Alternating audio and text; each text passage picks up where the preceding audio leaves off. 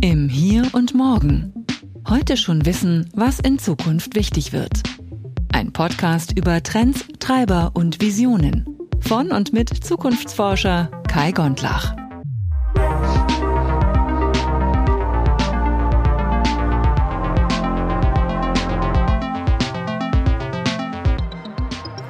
In dieser Episode geht es um den Einsatz künstlicher Intelligenz in der Mobilität, insbesondere ums autonome Fahren. Dazu habe ich mir Benedikt Schonlau eingeladen. Er ist Head of New Mobility bei Consulting for Drive. Viel Spaß dabei. Herzlich willkommen im Hier und Morgen. Heute mit Benedikt Schonlau.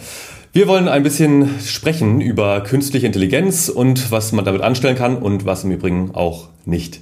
Lieber Benedikt, vielen Dank, dass du dabei bist, dass du dir die Zeit nimmst. Wir sind alle schon ganz gespannt zu hören, was du machst und was du zu berichten hast. Insofern würde ich sagen, ähm, the stage is yours. Stell dich doch bitte gerne mal vor und was dich mit dem Thema künstliche Intelligenz verbindet. Ja, lieber Kai, vielen Dank für die Einladung. Ich freue mich total, hier mit dir in der Runde zu sein. Zu meiner Person ganz kurz. Bin 42 Jahre, ne, die Antwort auf alle Fragen. Wohne in Chemnitz, in Haus Nummer 42. Nochmal die Antwort auf alle Fragen. Habe ich natürlich nicht. Aber ich möchte ein bisschen was beitragen für den Diskurs im Bereich des, der künstlichen Intelligenz und in, insbesondere im Bereich des automatisierten Fahrens. Automatisiertes Fahren, Autos sind im Moment in aller Munde. Ähm, wie weit sind wir damit? Tesla ist auf dem Weg, die deutschen Hersteller sind auf dem Weg, es gibt autonome Shuttles. Und da passiert im Moment eine ganze Menge. Und man sieht, dass es da unterschiedliche Lager gibt. Das eine Lager fährt mit künstlicher Intelligenz, mehr oder minder. Das andere Lager eher mit handmade oder handcrafted Software. Und da gibt es natürlich Vor- und Nachteile, gibt es ein paar juristische Kniffe und ganz viel, was man darüber diskutieren kann. Ja, warum erdreiste ich mich darüber zu reden? Ich bin Berater aktuell und berate eine ganze Menge Technologieprojekte im Bereich des automatisierten Fahrens, habe mein Handwerk aber nicht in der Beratung gelernt, komme aus einer großen Ingenieurgesellschaft, habe dort ja vom Codeprogrammieren über Projektleitung bis über einige Jahre Abteilungsleitung gearbeitet und ganz viele Themen drehten sich dort um automatisiertes Fahren. Und auch die Frage, was geht eigentlich in Zukunft, wie wird es gehen, wie kriegen wir das auf die Straße, wie kriegen wir das zugelassen? Und wenn man sich mit dem Thema auseinandersetzt, kommt man an künstliche Intelligenz und deren Fortschritt eigentlich überhaupt nicht mehr vorbei und entwickelt dann Schritt für Schritt ein Gefühl, was denn wirklich gehen wird und was vielleicht auch eher nicht. Mhm.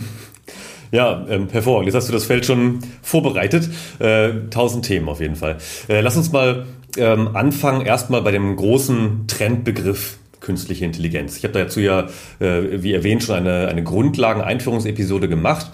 Erklär mir doch bitte mal ganz kurz, was für dich KI bedeutet und äh, was aber auch der, der aktuelle Diskurs so in der öffentlichen Medienlandschaft hergibt.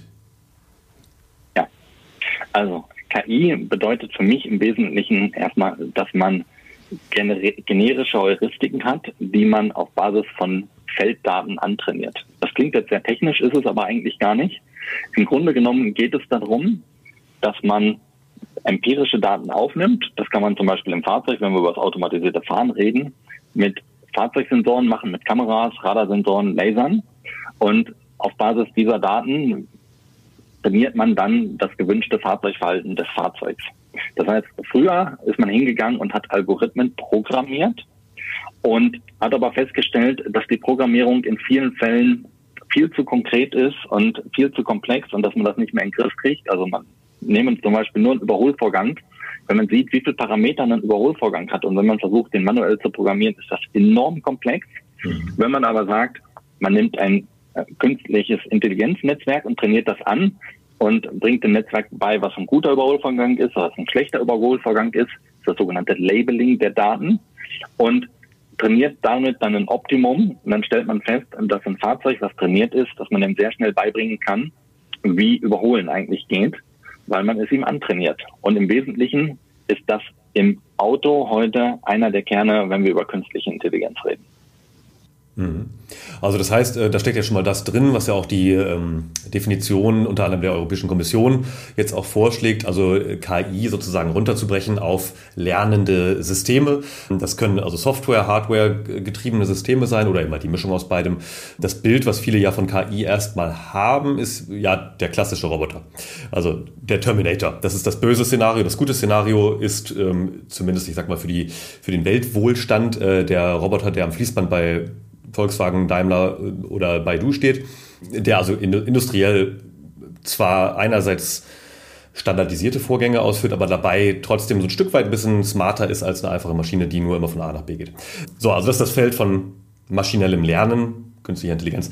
Ähm, Nochmal zurück zum, zum Autovorgang, weil auch da gibt es natürlich das klassische ähm, Bild, ich sage jetzt mal erstmal wertfrei Bild, äh, die, die große Angst davor, dass gerade bei einem Überholvorgang oder bei einem klassischen, äh, bei einer klassischen Situation Folgendes passieren kann. Ähm, man spricht oft vom Dilemma, in Wirklichkeit ist es natürlich mehr als das, also mindestens ein Trilemma. Hier ist das Fahrzeug ähm, und das Fahrzeug fährt auf eine Situation zu, wo aus der einen Ecke eine Person kommt. Diese Person könnte sehr jung sein, sagen wir ein kleines Kind aus der anderen Ecke kommt äh, eine andere Person, die ist meinetwegen sehr alt. Äh, und Option 3 in diesem Szenario ist also keine von den beiden sozusagen zu opfern, sondern Option 3 wäre den Fahrer ähm, in Gefahr zu bringen. Ähm, das ist ein, eine klassische Angst, dass das Fahrzeug dann irgendwie handelt und man weiß nicht wie und warum. Äh, was sagst du zu diesem Szenario? Es ist ein herrliches Szenario. Weil am Ende geht es ja darum, können wir der Maschine das zutrauen, solche Szenarien zu beherrschen. Da habe ich ein klares Nein dazu, aber warum das Nein, da kommen wir vielleicht später drauf. Warum wir das den Maschinen nicht zutrauen sollten. Aber erstmal, was ist das Problem an diesem Szenario? Wenn wir uns heute die Unfallzahlen vom manuellen Fahren angucken, nicht von den Maschinen, dann stellen wir fest, 99 Prozent der Unfälle sind Fahrerversagen. Und was ist dieses Fahrerversagen? Wiederum in einer Großteil der Fälle zu dichtes Auffahren, zu schnelles Fahren. Das heißt, die Situation ist ja dann überhaupt nicht mehr behebbar und in solch unbehebbare Situationen dürfen aus meiner Ansicht Maschinen überhaupt nie reinkommen. Das heißt, wenn wir davon reden, dass eine künstliche Intelligenz irgendwelche Fahraufgaben verantwortlich oder eigenverantwortlich übernimmt, dann muss diese künstliche Intelligenz im ersten Schritt dafür sorgen, dass sie nie in solche Situationen kommt. Wenn sie in solche Situationen kommt, muss sie an den Fahrer übergeben, weil wir uns das ethisch gemeinsam nicht zutrauen, dass eine Maschine so eine Entscheidung treffen kann. Und wenn eine Maschine sich in so eine Situation gebracht hat, würden wir sicherlich sagen, das ist ein Systemfehler und die Maschine gehört sofort aus dem Verkehr gezogen. Mhm. Weil wir können Unfälle nicht zählen. Da gibt es immer wieder die Diskussion, auch von Tesla angetrieben, wo die Statistik übrigens hier und da fragwürdig ist, dass das maschinengetriebene Fahren weniger Unfälle verursachen würde.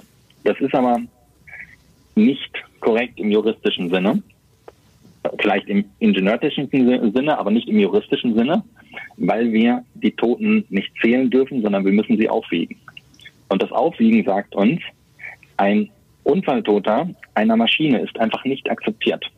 Mhm. Und die Unfalltoten von Menschen, weil sie zum gesellschaftlichen Fehlverhalten des Menschen dazugehören, die sind akzeptiert, deren Akzeptanz wird geringer, aber Unfalltote von Maschinen sind nicht akzeptiert. Und warum ist das so? Weil wir aus der Maschine heraus, wenn die Maschine einen solchen Fehler macht, immer eine Systematik vermuten und es dann natürlich zu der Frage kommt, machen das jetzt alle Maschinen so? Mhm, ja. Ein schönes Beispiel ist, es gab vor einigen Jahren mal einen Unfall mit einem mit einem Roboter, du hast eben Produktionsroboter angesprochen, Unfall äh, mit einem VW-Produktionsroboter in einem VW-Werk und da ist ein Mensch zu Schaden gekommen.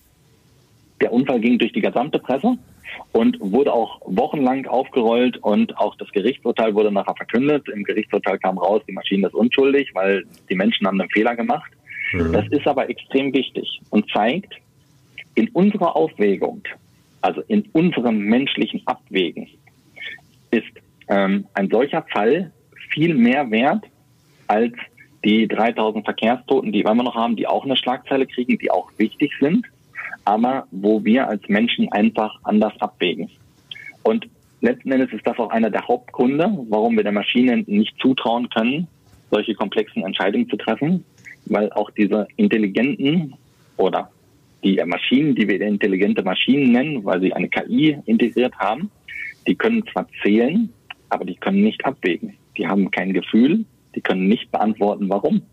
Mhm. Also man stelle sich vor, in einem solchen Dilemmafall kommt die Maschine vor einen Richter, weil man sagt, okay, es ist eine intelligente Maschine, die ist eine eigene Legal Entity, wir können sie also auch verklagen.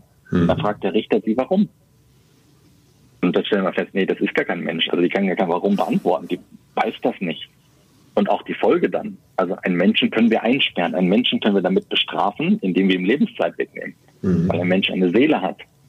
hat eine Maschine nicht. Also eine Maschine interessiert sich nicht dafür, ob sie eine Woche, einen Monat, zehn Jahre oder hundert Jahre eingesperrt ist. Die meisten Maschinen sind eingesperrt.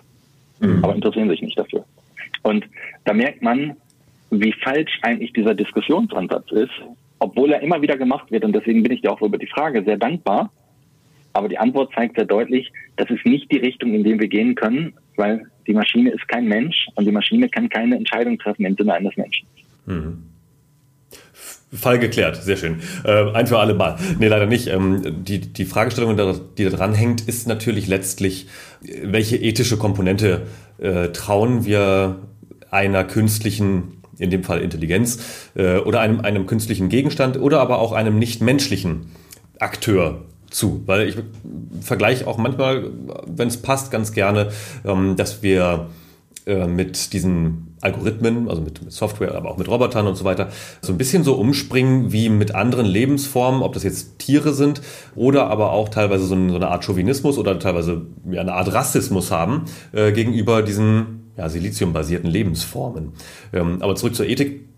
Das ist nichts, was wir jetzt hier äh, in, in, epischer Breite diskutieren können, ähm, aber ich glaube, du hast da einen wichtigen Punkt genannt, dass nämlich Menschen implizit immer davon ausgehen, dass sobald etwas handelt, was nicht sie selbst sind, damit eine Agenda verfolgt und damit irgendwo ja, also ein Motiv verfolgt.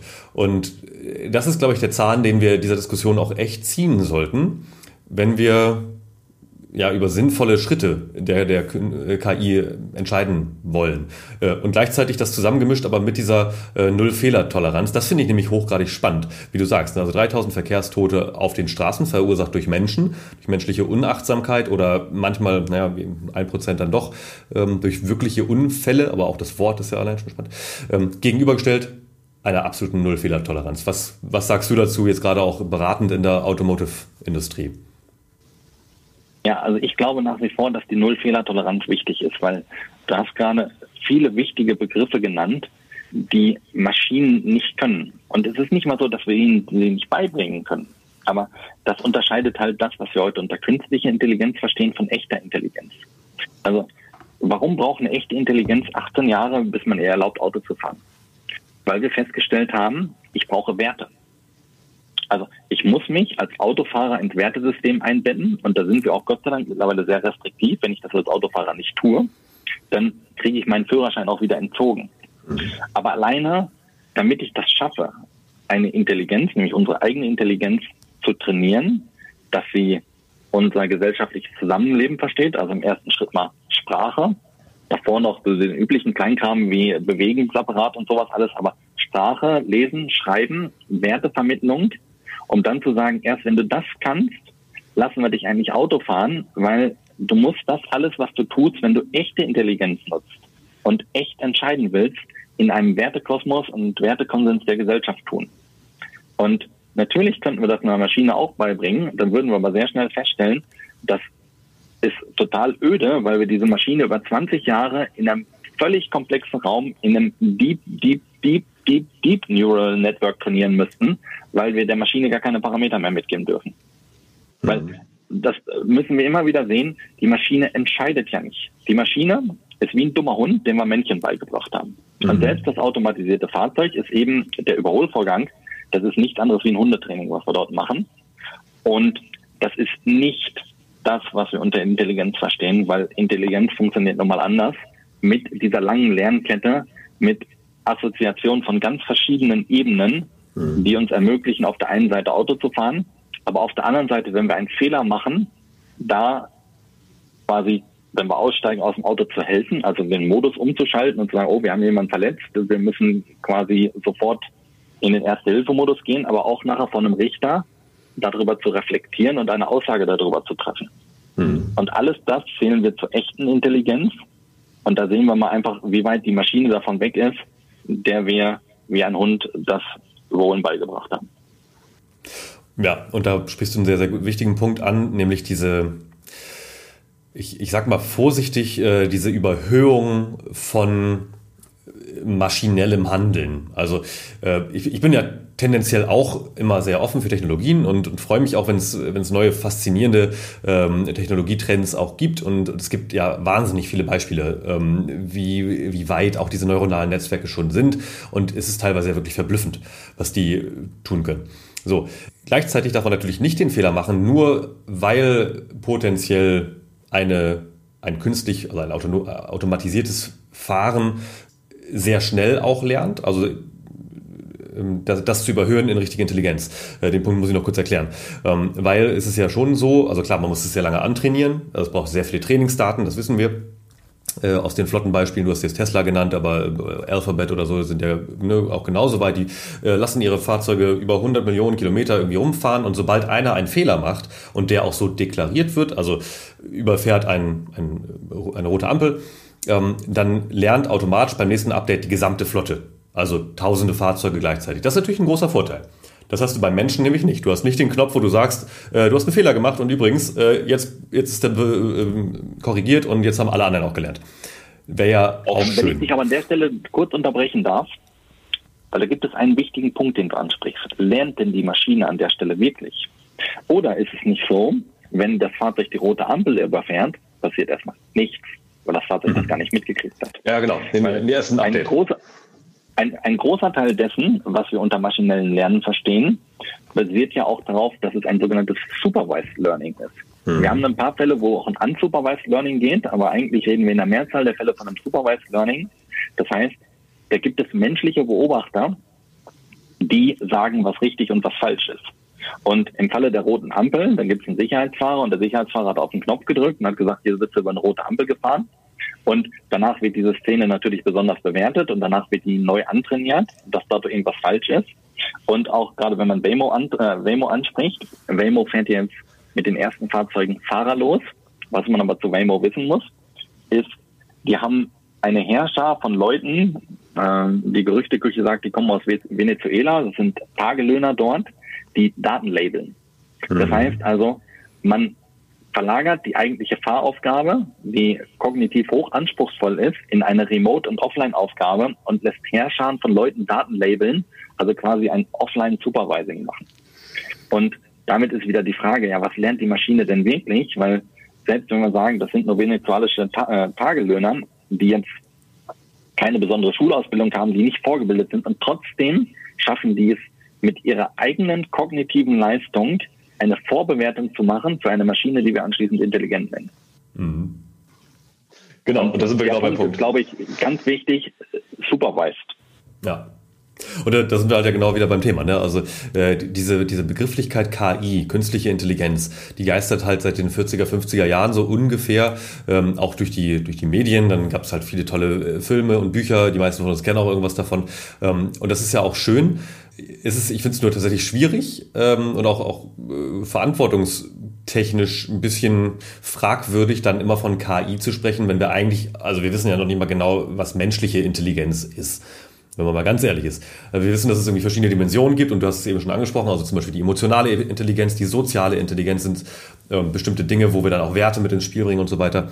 Ähm, und dann haben wir noch das, Pro das, Problem, vielleicht nicht, vielleicht eher die Herausforderung, dass natürlich auf diesem Globus auch sehr viele verschiedene Wertesysteme noch herrschen. Das heißt, wenn ich ein, ein Fahrzeug ähm, intelligent gemacht habe, in Anführungsstrichen, das jetzt ähm, die Zulassung bekommen hat, in Arizona beispielsweise Pizza auszufahren für, für Dominos in dem Fall, äh, dann heißt es ja noch lange nicht, dass es dasselbe auch in Neu-Delhi kann. Nee, überhaupt nicht. Das ist ein sehr schönes Beispiel. Ich habe mal äh, bei meinem alten Arbeitgeber Erprobungen mitmachen dürfen für Pre-Crash-Systeme. Also da geht es darum, da hast du ein Radar und eine Kamera vorne an deinem Fahrzeug und wenn ein Fahrzeug in eine gefährliche Verkehrssituation kommt, dann wird dann der Gurt gestraft und die Sitze aufgestellt, Fenster geschlossen. Also es gibt so Maßnahmenbündel, die dich in eine bessere Situation bringen für einen bevorstehenden Unfall. Mhm. Und die Systeme haben natürlich alle einen großen Haken. Wenn die zu oft agieren, wirken die total störend. Mhm. Und dann haben wir auch Erprobungen natürlich gemacht, auch in Südeuropa. Und da reden wir noch nicht von Neu-Delhi und dem Verkehr dort, sondern wir reden nur von südeuropäischem Verkehr und mitteleuropäischem Verkehr und stellen fest, der Verkehr in Südeuropa ist massiv anders und die Intelligenz im Verkehr in Südeuropa ist massiv anders. Mhm. Also was passiert? In Südeuropa fahren wir sehr, sehr kollaborativ. Also wir Menschen interagieren miteinander, wir winken uns zu, wir hupen, wir machen alle möglichen Sachen, um den Verkehrsfluss besser abzustimmen und reibungsfreier zu machen. Das ist hier in unserem Breitengraden ziemlich verpönt. Wir sind da eher so die Regelfetischisten mhm. und sagen, okay, wenn es Verkehrsregeln gibt, brauchen wir eigentlich relativ wenig Interaktion, aber wir interagieren dann trotzdem schon mal. Aber das bedingt natürlich, dass man mit ganz anderen Abständen fährt, ähm, ganz andere, in ganz andere Verkehrssituationen reinkommt, dass ich selbst das Training, was ich in Deutschland gemacht habe, in Italien wegschmeißen kann. Ja. Und das ist natürlich auch ähm, gleichzeitig, also einerseits super spannend, ähm, aber es, also es ist jetzt erstmal für das Thema, über das wir sprechen, eine, eine Restriktion, sage ich mal. Also es begrenzt, glaube ich, einfach in allen Dimensionen äh, den Handlungsspielraum von KI. Auf der anderen Seite finde ich wieder so, ich bin ja eigentlich Sozialwissenschaftler, ne? also Zukunftsforscher ja, aber ich komme aus der Soziologie, Politik. Und ich schaue mir natürlich auch immer gerne mal an, wie und warum Menschen handeln. Und wenn, wenn ich mir anschaue, wie viel die, ähm, also nebenbei bei dieser ganzen Entwicklung hin zu künstlicher Intelligenz, äh, wir eigentlich erst über diese menschlichen Systeme lernen und dabei feststellen, dass wir vielleicht sogar mit einem gemeinsamen ich nenne es mal Feindbild, also dieses die böse KI als Feindbild, ähm, das, das uns äh, als Menschen viel mehr zusammenschweißt, dass das vielleicht auch ein netter Nebeneffekt sein könnte. Also durchaus. Also ich komme ja aus der Technik, ein bisschen aus dem Gegenpol deswegen. Mhm. Aber was wir auch in der Technik mehr und mehr lernen, wir müssen anfangen, soziotechnische Systeme zu entwickeln. Also wenn wir feststellen, wir haben etwas, was eine KI oder eine Machine Learning gut kann. Sich wiederholende Aufgaben, die viel Routine brauchen und die vielen Menschen auch zu stupide sind. Also wo wir sagen, wir können den Arbeitsalltag damit entlasten oder wir können damit auch Menschen helfen, weil wir bestimmte Routinen durch eine Maschine vereinfachen. Super. Mhm. Und wenn wir aber sagen, wenn wir komplexe Aufgaben haben, dass wir nicht einfach sagen, okay, das macht jetzt eine KI und da haben wir so einen Human Brain Computer und wenn er das heute noch nicht lösen kann, dann hat er in zehn Jahren so viele Synapsen, dass er das lösen kann. Nein, kann er deswegen trotzdem nicht. Sondern dass wir viel mehr hingehen und sagen, wir entwickeln soziotechnische Systeme, wo wir Schritt für Schritt den Zuschnitt der menschlichen und äh, maschinellen Aufgabe so variieren, dass wir als Gesellschaft daraus einen Vorteil haben. Mhm. Dann glaube ich, dann kommen wir mit dem Thema massiv nach vorne und bringen nicht nur technische Neuerungen, die irgendwelche Leute reich machen oder irgendwelche Nerds äh, Freude an der Programmierung bereiten, sondern dann kommen wir echt gesellschaftlich auch weiter. Mhm.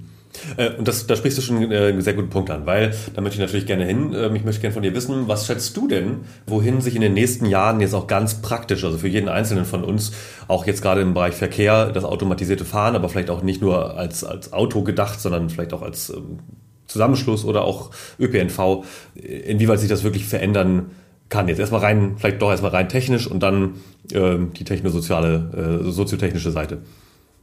Okay, also rein, rein technisch. Natürlich sind die Assistenten, wenn sie gut gemacht sind, ein Gewinn, ein Riesengewinn. Also auch wenn der Tesla immer verpönt ist, äh, weil also die einen lieben ihn, die anderen hassen ihn, weil es doch noch Restunfälle gibt. Mhm. Aber wenn man das mal realistisch betrachtet, der Tesla hat ein System entwickelt, was den Menschen das Fahren extrem vereinfacht. Mhm. Weil er viele, viele Standardsituationen beherrscht und ich muss nicht mehr 100% Kontrolle ausüben, sondern ich kann dem System eine Teilaufgabe überlassen.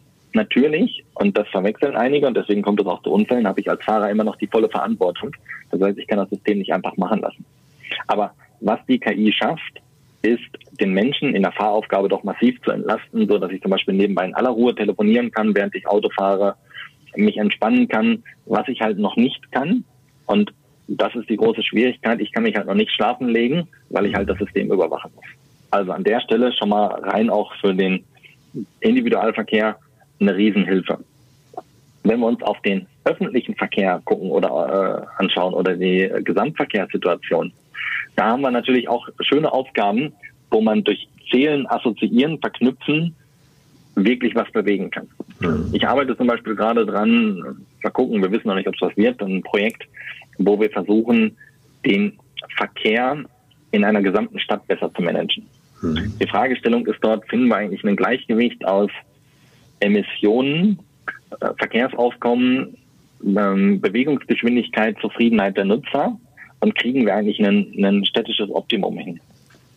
Und da gibt es tatsächlich Ansätze, wenn man das mit Machine Learning macht, weil man kann sehr gut lernen, der Verkehr ist eigentlich jeden Tag gleich, also täglich grüßt das Murmeltier, jeden Morgen geht die gleiche Situation los, also man hat eigentlich ein perfektes Lernumfeld und daraus kann man eigentlich eine Menge machen und da ist es auch ungefährlich, weil da geht es nicht um Unfälle oder irgendwas, sondern da geht es darum, in einer allgemeinen Situation eine Verbesserung herzustellen, die erstmal grundsätzlich ungefährlich ist. Mhm. Weil Verkehrsmanagement ist kein sicherheitskritisches Thema, aber Staus sind total nervig und lästig und vor allem auf Dauer für uns alle auch ungesund. Mhm. Und dort ist ein riesen Handlungspotenzial und das kriege ich manuell nicht optimiert.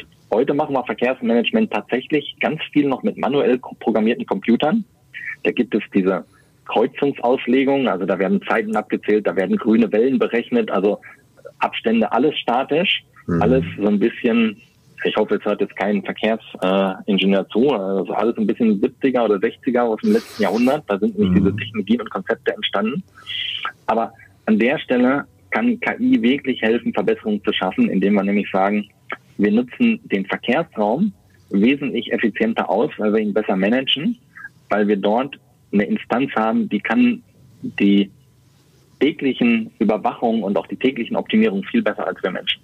Mhm. Und da ist es nicht schlimm, wenn das mal einmal falsch ist. Das ist total undramatisch. Dann gibt es ja. halt einen Tag mal einen Stau, aber vielleicht 364 Tage im Jahr keinen mehr. Ja. Weil also, weil praktisch gesagt wäre es ja dann so, dass zum Beispiel die, ähm, äh, wie nennt man die schön, die äh, Lichtsignalanlagen äh, im ganzen Stadtgebiet, äh, also die Ampeln, äh, ein bisschen auf den Bedarf besser angepasst werden, weil eben halt Kameras drin sind oder eben andere Sensorik, äh, Infrarot oder was auch immer äh, gerade en vogue ist oder LIDAR, Radar, was auch immer Systeme, ähm, dass einfach zur richtigen Zeit genauso viele Fahrzeuge reingelassen werden, wie jetzt gerade auch verkraftet werden können. Ausweichstraßen, natürlich hast du da auch über Navigationssysteme schon sowieso den Effekt, dass irgendwie einige smartere Navigationssysteme dann sowieso sagen, okay, da ist jetzt gerade rot, deswegen route ich jetzt meinen, meinen Insassen sozusagen äh, heute mal so rum und über eine Ausweichstraße. Das heißt, es verteilt sich alles ein bisschen besser. Ähm, so dass es jetzt aber Stand heute, würde ich mal sagen. Also Stand heute, was machbar ist. Ähm, machen wir das mal, denken wir das mal ein bisschen weiter. Wenn jetzt auch zunehmend zumindest eine begrenzte Automation in mehr Fahrzeugen ähm, auch Standard wird. Also so eine Art so eine Level 3 Automatisierung grob ähm, durchschnittlicher Standard ist, wann auch mal der erreicht ist. Was passiert dann? Wie kann man das dann mit KI noch flüssiger vielleicht machen? Ja, hänge ich nicht am Level 3, sondern an einem höheren Automatisierungslevel. Erzähle ich aber auch warum. Wenn ich hier aus dem Fenster gucke, ist mein größtes Ärgernis eigentlich der stehende Verkehr. Mhm. Weil der stehende Verkehr nimmt mir unheimlich Lebensraum und dazu sorgt der stehende Verkehr auch dazu, dass unsere Kinder halt nicht auf der Straße spielen können. Ja, weil die stehenden Autos verdecken alles und ich kann quasi mein kleines Kind nur rauslassen, wenn ich es an die Hand nehme, mhm. weil es immer wieder kritische Situationen gibt. Und jetzt hatten wir hier in Chemnitz ja gerade auch einen ordentlichen Winter. Und da guckt man so raus, wie viele Autos stehen da, wo selbst nach einer Woche Schnee noch die komplette Schneedecke drauf liegt. Das dachte ich auch. Und ja. da stellt man fest, jede Menge. Ja. Und die stehen einfach nur rum, stellen die Stadt voll und nerven. Und wenn wir dorthin kommen, dass wir mehr Fahrzeuge scheren, also ich bin da wenig gutgläubiger Apostel, der sagt, wir kriegen jetzt alle in den ÖV rein. Außerdem reichen die ÖV-Kapazitäten dafür nicht. Mhm. Aber wenn wir es schon mal schaffen würden, ein Problem zu lösen, indem wir weniger stehenden Verkehr produzieren und mehr Lebensraum in den Städten schaffen, weil wir sagen, die Autos, die da sind, da reicht auch die Hälfte davon, weil wir die untereinander so aufteilen, dass wir sie gemeinsam nutzen können. So, und warum tun wir das im Moment nicht? Weil sie halt zu weit wegstehen. Und natürlich kann man jetzt vorwerfen den Leuten, das ist alles Bequemlichkeit, die können da gerne hinlaufen, das machen auch manche, manche aber nicht. Mhm. Und ich bin der festen Überzeugung, wir verbessern nur etwas, wenn wir es komfortabel gestalten und wenn wir nicht immer die Versichtsdiskussion führen, sondern sagen, hey, das kann auch geil sein. Das kann auch eine richtig tolle Applikation sein. Und in dem Fall wäre die tolle Applikation, und deswegen rede ich von einem höheren Automatisierungslevel, lass doch die Fahrzeuge vor die Haustür vorfahren. Mhm. Wenn ich es damit schaffe, den stehenden Verkehr massiv zu reduzieren und die Fahrzeuge so von mir aus mit einem orangenen Rundumlicht mit sieben Kilometer pro Stunde ganz langsam schleichen vor meine Haustür kommen, ich komme aus dem Haus, steige ein, brauche auch nicht mehr suchen. Und wenn ich abends nach Hause komme, mache ich das Gleiche. steige vor der Haustür aus, gebe das Fahrzeug wieder ab und das sucht sich dann eigenständig einen Parkplatz. Und zwischendurch, wenn ich es nicht brauche, fährt es natürlich jemand anderen. Also ich glaube, alleine das wäre schon ein sehr guter Gewinn an Komfort in den Innenstädten, wenn wir nur diese kleine Applikation hinkriegen würden, die den Vorteil hat, die ist technisch nicht so wahnsinnig anspruchsvoll. Ja. Das haben ja, ich sag mal, also ich weiß nicht, wie man das jetzt genau nennt, aber ich glaube, der Premium-Bereich, so, ne, also die, äh, das, was klassisch bei Mercedes immer die S-Klasse ist, äh, hat das ja schon seit vielen Jahren im Prinzip als Funktionalität vorgedacht. Ist nur mal die Frage, wo man es anwenden kann und darf. Genau. Ähm, also finde ich auch einen, einen, super guten Gedanken. Und äh, der andere Gedanke ist natürlich auch diese, äh, das zu verknüpfen, also die, die Autonomität oder Automatisierung mit dieser Sharing Economy, wo man dann wahrscheinlich doch noch jemanden finden muss, der damit dann sehr viel Geld verdient. Also äh, es gibt ja durchaus sowas wie ähm, äh, eBay Kleinanzeigen für Fahrzeuge ähm, so nach dem Motto, dass man sein Privatfahrzeug, was mir gehört, kann ich da reinstellen und dann kann das jemand bei mir buchen, ist aber noch sehr unsexy deshalb, weil äh, im Zweifelsfall gibt es dann noch nicht, also noch nicht jeder macht mit. Also wenn ich dann ein Fahrzeug brauche, auch noch in der richtigen Größe und in der richtigen Verfügbarkeit, dann muss ich im Zweifelsfall erstmal hier von Leipzig vielleicht nach Chemnitz fahren, um das Fahrzeug zu kriegen. Ähm, alles sehr analog, also eigentlich ist nur die Vermittlung digital. Äh, wenn man das jetzt zusammendenkt mit dem, was du gerade gesagt hast, könnte ja eine Idee sein.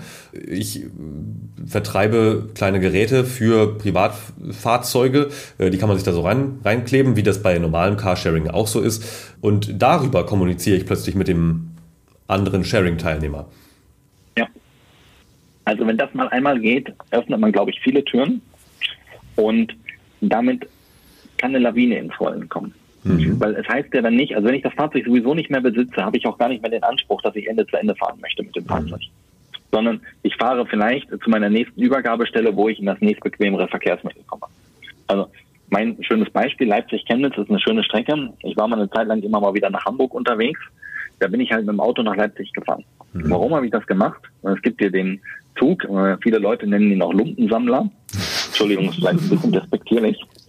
Ähm, aber es ist halt total unbequem, weil ich muss morgens früh dann erst zum Bahnhof, äh, dann stehe ich in Leipzig auf dem Bahnhof eine Dreiviertelstunde rum und fahre dann weiter und ich habe es so geschafft, wenn ich mit dem Auto nach Leipzig gefahren bin, dass ich an einem Tag hin und zurück fahren konnte. Mhm. So, und deswegen, ich glaube, wenn man den Leuten die Möglichkeiten gibt, dann nutzen die auch schon multimodale Möglichkeiten und gucken, wie kann ich denn energieoptimal Umweltzonen fahren. Und ja, dann wünsche ich mir, dass man damit auch die Freiheitsgrade lässt, dass man sagt, okay, dann lass ihn doch bis nach Leipzig fahren. Und wenn ich das jetzt mit einem Shared Vehicle tun würde, also wir sagen, das steht dann morgens vor meiner Tür, ich fahre bis nach Leipzig oder vielleicht, wenn ich eine bessere Verbindung habe, fahre ich dann auf einmal auch nur noch die halbe Strecke, weil ich irgendwie einen besseren Zubringer finde und kann idealerweise in einer KI-gestützten App die komplette Strecke buchen. Mhm. Und dann auf einmal stellen wir fest, oh, jetzt sind wir ja in einer Situation, wo wir echt in multimodalen Verkehr kommen und wo wir die Leute nicht mehr zwingen müssen, weil die Leute das dann einfach mögen, weil es gut ist. Ja. Und da an ganz vielen Stellen brauchen wir KI. Und einer der Schlüssel, und deswegen hänge ich so an dem Fall des Individualverkehrszubringers, ist, lass das Fahrzeug bitte automatisch zu mir kommen, dass wir erstmal an einer Stelle anfangen und nicht gleich alles lösen wollen und nicht gleich die Leute in gute Leute, böse Leute, SUV-Fahrer und Kleinwagenfahrer und äh, ÖV-Nutzer unterteilen, sondern gibt der Eigendynamik ein bisschen eine Chance und helfe mit KI dabei, diese Eigendynamik zu verbessern. Mhm. Ein Riesenthema für mich. Finde ich ein gutes Bild. Ähm, zahlt natürlich trotzdem auf der anderen Seite auch so ein bisschen darauf ein, dass wir jetzt ähm, eine, eine, gängige Kritik, auch am Individualverkehr generell, ähm, dass man natürlich damit auch, ich, ich sag mal, ein Stück weit die Menschen auch faul macht oder deren äh, eingebaute Faulheit vielleicht auch einfach nur unterstützt. Ähm, ich würde ja immer sagen, dass der, dass der Mensch halt also sowieso ein sehr faules Tier ist und äh, wir tun alles dafür, wenn es irgendwie geht, dass irgendwie alles ähm, möglichst gemütlich ist. Und das ist ja auch fein. Ähm, ist halt nur die Frage, wie du sagst, halt, ne, wenn die ganze Straße voll, voll steht mit irgendwie ähm, Aluminium, ähm, könnte man die Fläche nicht irgendwie anders nutzen. Und wenn man sich da mal andere Städte anschaut, die das ja schon ganz gut machen, also jetzt gerade im, im ökologischen Sinne jetzt oder im schönen Stadtentwicklungssinne, so Kopenhagen, Amsterdam, wahnsinnig viele äh, Fahrradstrecken, gut ausgebauter ÖPNV, ganz anderes Preisgefüge als hier ähm, und eben weniger Blechlawinen. Das wäre doch mal schon mal ein, ein, schönes Bild, äh, mit dem kann ich gut arbeiten auf jeden Fall. Äh, und wenn wir jetzt noch ein Stückchen weitergehen, ähm, glaubst du denn überhaupt, äh, ich weiß nicht, ob ich es jetzt richtig rausgehört habe, glaubst du eigentlich, dass es die komplette autonome Lösung geben kann? Also ich stelle mir das jetzt gerade vor, für eine Person, die meinetwegen auch in einem ländlichen Gebiet wohnt, wir reden jetzt tendenziell gerade eher über Städte, in einem ländlichen Gebiet wohnt, die sich ein Fahrzeug zuliefern lässt, beispielsweise, was automatisch zu ihr hinfährt. Äh, und das fährt mich jetzt in den Urlaub nach Rom. Meinst du, ist es möglich irgendwann? Ja, das glaube ich schon. Also das ist, kommt wieder darauf an, wie definieren wir Autonomie. Mhm. Ähm, und wir haben ja eben über dieses schöne Bild gesprochen, Hund mit Hundeleine. Also meine Überzeugung ist es, der Hund bleibt an der Leine. Die Frage ist aber trotzdem, wie viele kleine Kunststückchen bringen wir ihm bei und können wir ihm nicht auch das Kunststückchen beizubringen, von hier bis nach Rom zu fahren. Und da gibt's eigentlich jetzt einen ganz brauchbaren Gesetzentwurf aus dem Verkehrsministerium, der sagt, äh, wir lassen autonome Fahrzeuge zu, aber sie müssen kontinuierlich überwacht sein.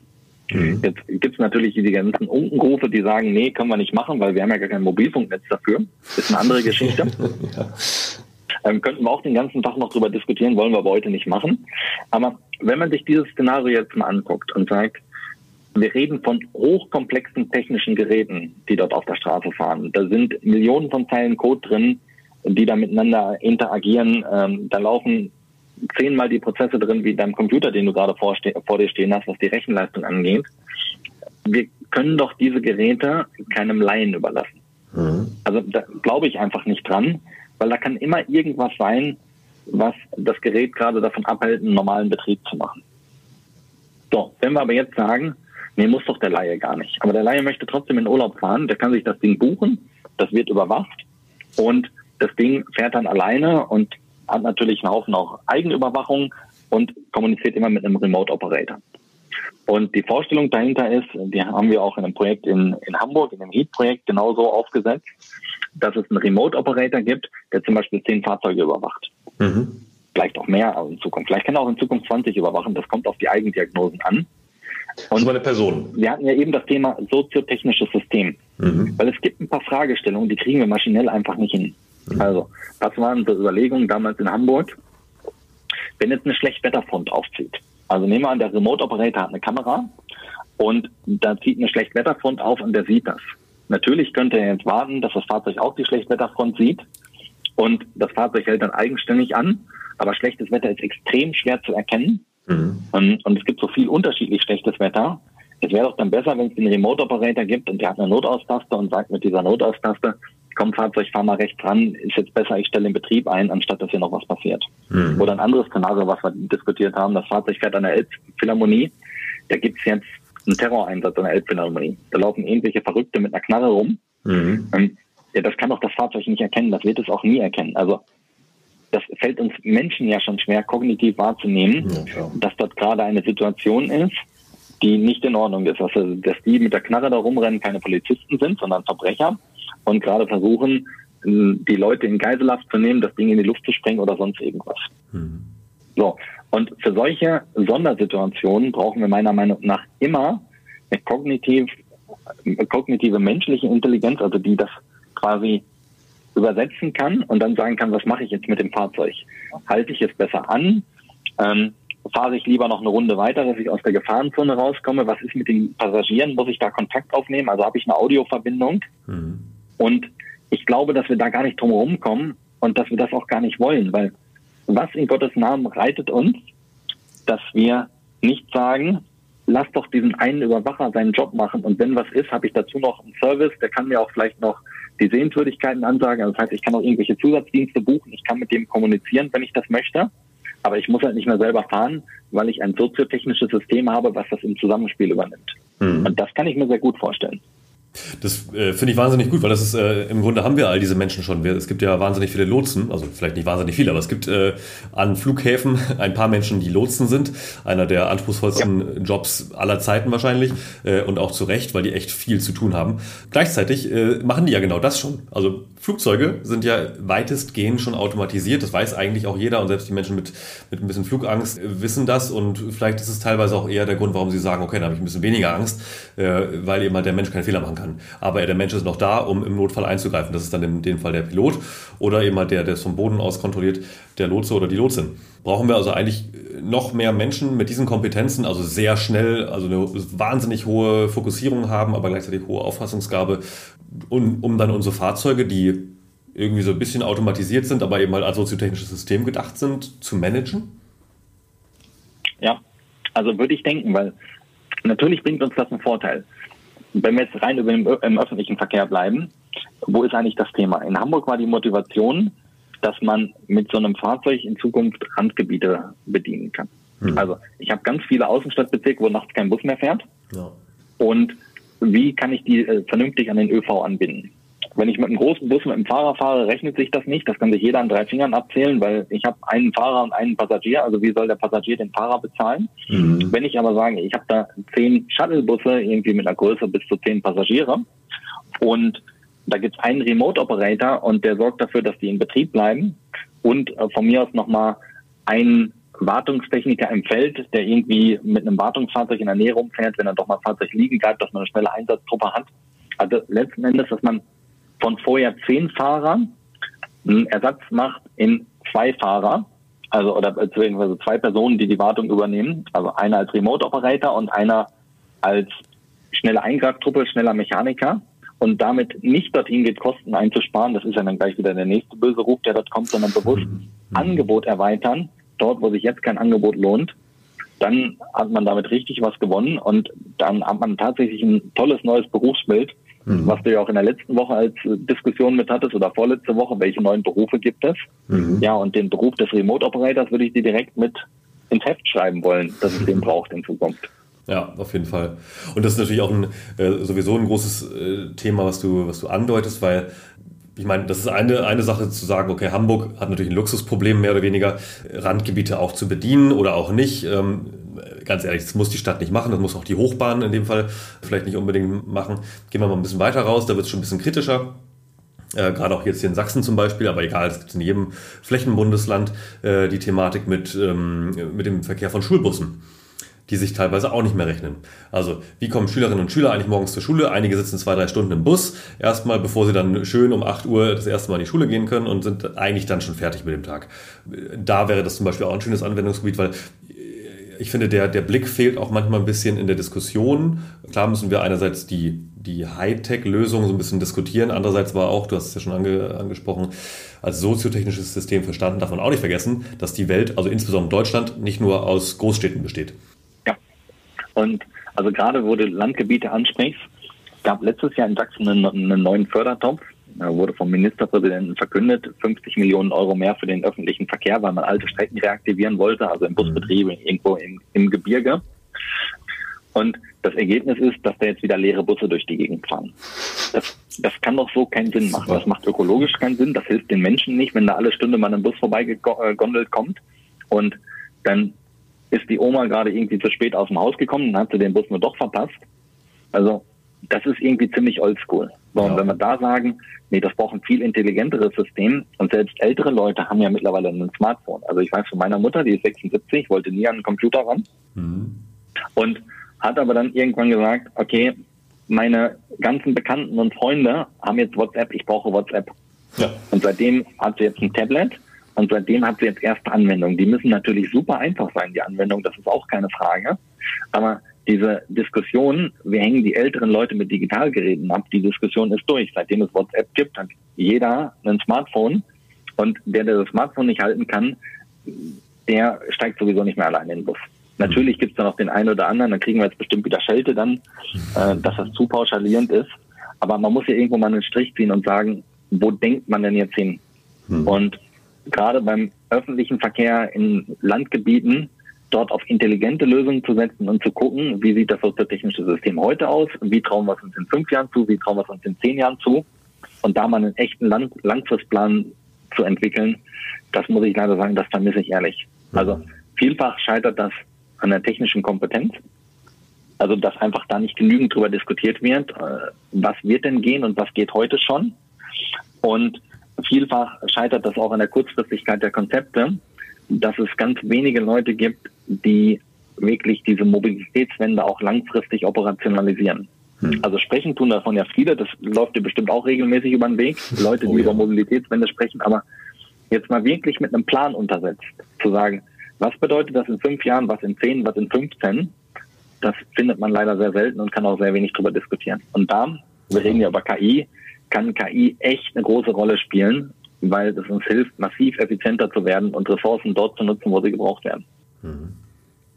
Äh, ja, du sagst es. Also ist natürlich auch die Sache, wir sind halt ein, wie sage ich es jetzt möglichst wert, wertneutral, äh, ein modernes demokratisches System mit föderalen Strukturen, äh, sodass man äh, einfach gesagt natürlich nie aber mit der Gießkanne kommen kann und wir können uns tolle Konzepte ausdenken. Wir können immer sagen, also äh, auf der einen Seite entweder Tesla oder Volkswagen oder wer auch immer macht es schon irgendwie äh, oder die Hochbahn ist ja völlig egal, Verkehrsbetriebe nützt ja trotzdem nichts, wenn es eben halt in der Lausitz oder im Saarland oder irgendwo Landkreise gibt, wo da jemand sitzt, der ganz andere Pläne hat, der vielleicht auch andere Budgets natürlich hat, also Zwänge, ähm, andere Pfadabhängigkeiten hat, also Akteure, die vielleicht vor Ort sitzen, dass man auch irgendwelche Verträge hat mit irgendwelchen Busunternehmen und so weiter.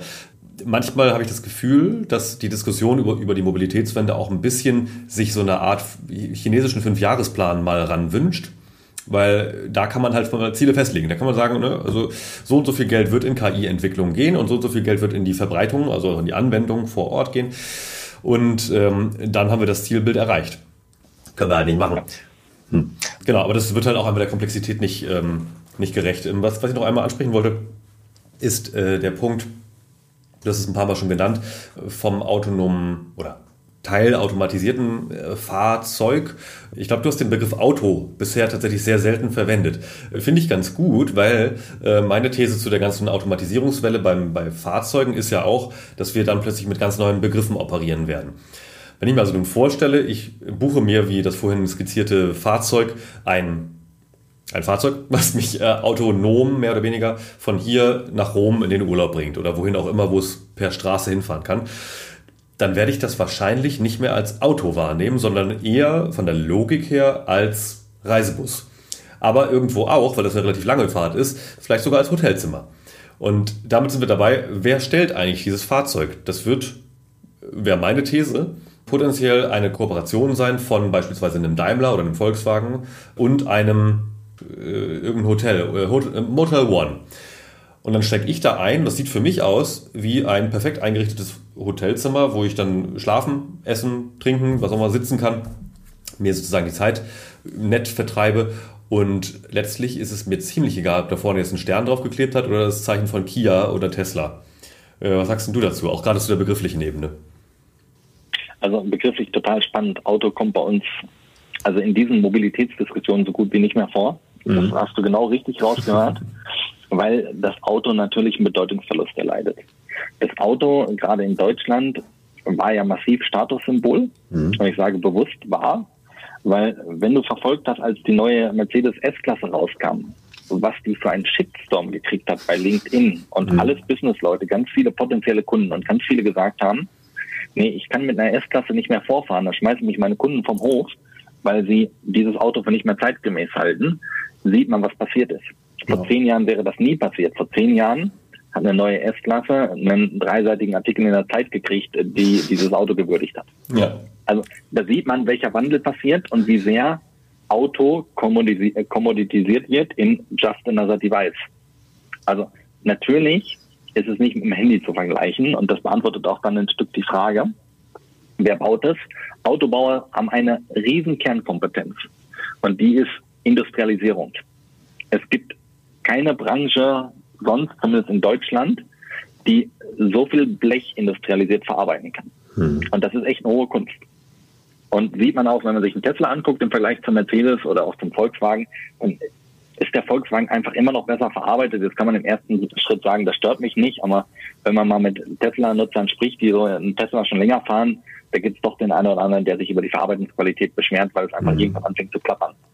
Oder nicht mehr so wertig wirkt, wie es eigentlich wirken sollte. Aber um die Frage vollumfänglich zu beantworten, ist die Frage, also wer erzielt welche Wertschöpfung, wer stellt was bereit, am Ende die Frage damit zu beantworten, wer schafft es, welches Know-how aufzubauen. Mhm. Und jetzt sieht man, die Automobilkonzerne versuchen gerade massiv in das Rennen um die beste Software einzusteigen. Es gibt gute Ansätze. Ob das alles erfolgreich sein wird, habe ich meine Zweifel.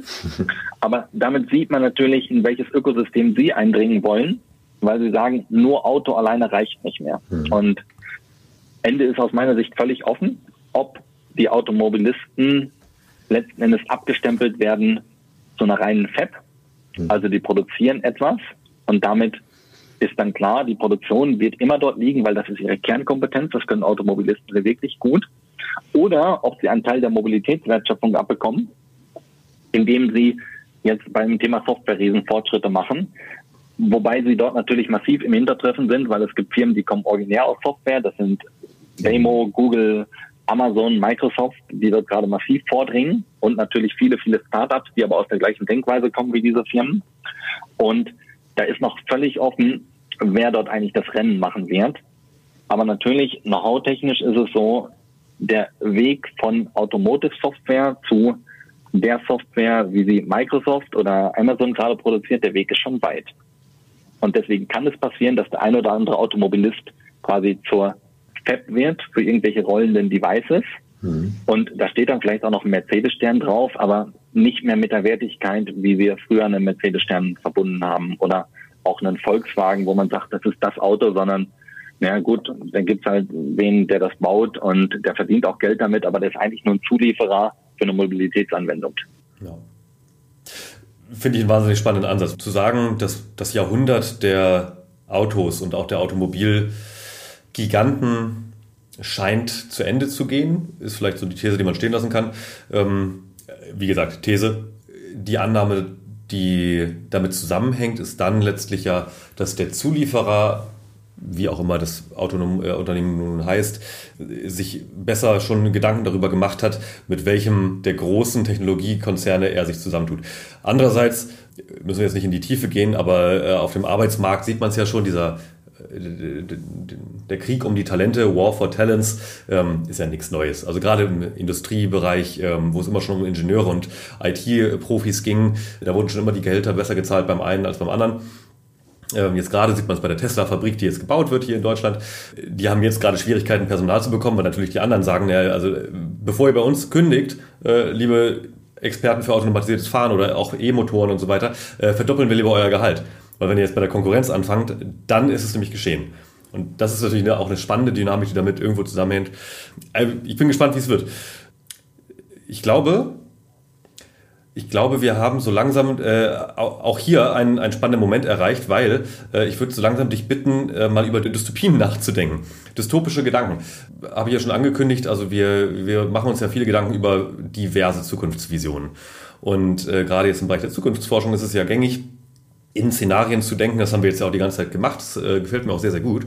Jetzt ist immer die Frage so, was kann massiv schiefgehen? Und was kann dann passieren? Vielleicht ist auch aus dem, äh, aus deinem ganz individuellen Blickwinkel, du als Benedikt, was glaubst du, wenn, wenn die ganze Entwicklung, was wir jetzt besprochen haben, KI und Automotive vor allem, was wäre der schlimmste einzutretende Fall? Also da habe ich einen ganz persönlichen Fall, der für mich der schlimmste einzutretende Fall ist, nämlich ein automatisiertes Fahrzeug überfährt mein Kind und niemand ist schuld. Hm. Und alle sagen, ich gibt keinen Nachweis. Also das automatisierte Fahrzeug kannst du nicht vor Gericht stellen, weil das kann nicht sprechen. Der Hersteller sagt, ich bin unschuldig, die Gesetzeslage ist schwammig. Und am Ende stehe ich da mit meinem Gewicht, mit dem, was mir am wichtigsten ist. Mein Kind wäre Geschichte. Und es gibt niemanden, der dafür angeklagt wird. Und auch es ändert sich nicht, weil man sagt, ja, das ist jetzt halt so. Das musst du verstehen, weil dafür haben ja viele andere Verkehrstote, äh, die sonst gestorben wären, sind jetzt keine Verkehrstoten mehr. Hm.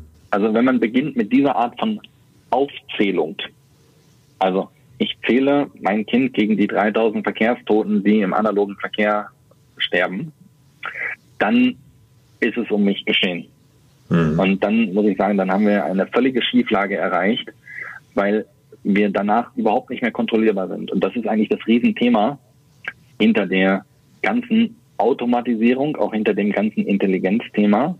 Wir haben einen Wertekonsens, wo wir sagen, wir müssen die Dinge überwachen können und wir müssen in die Dinge reingucken können.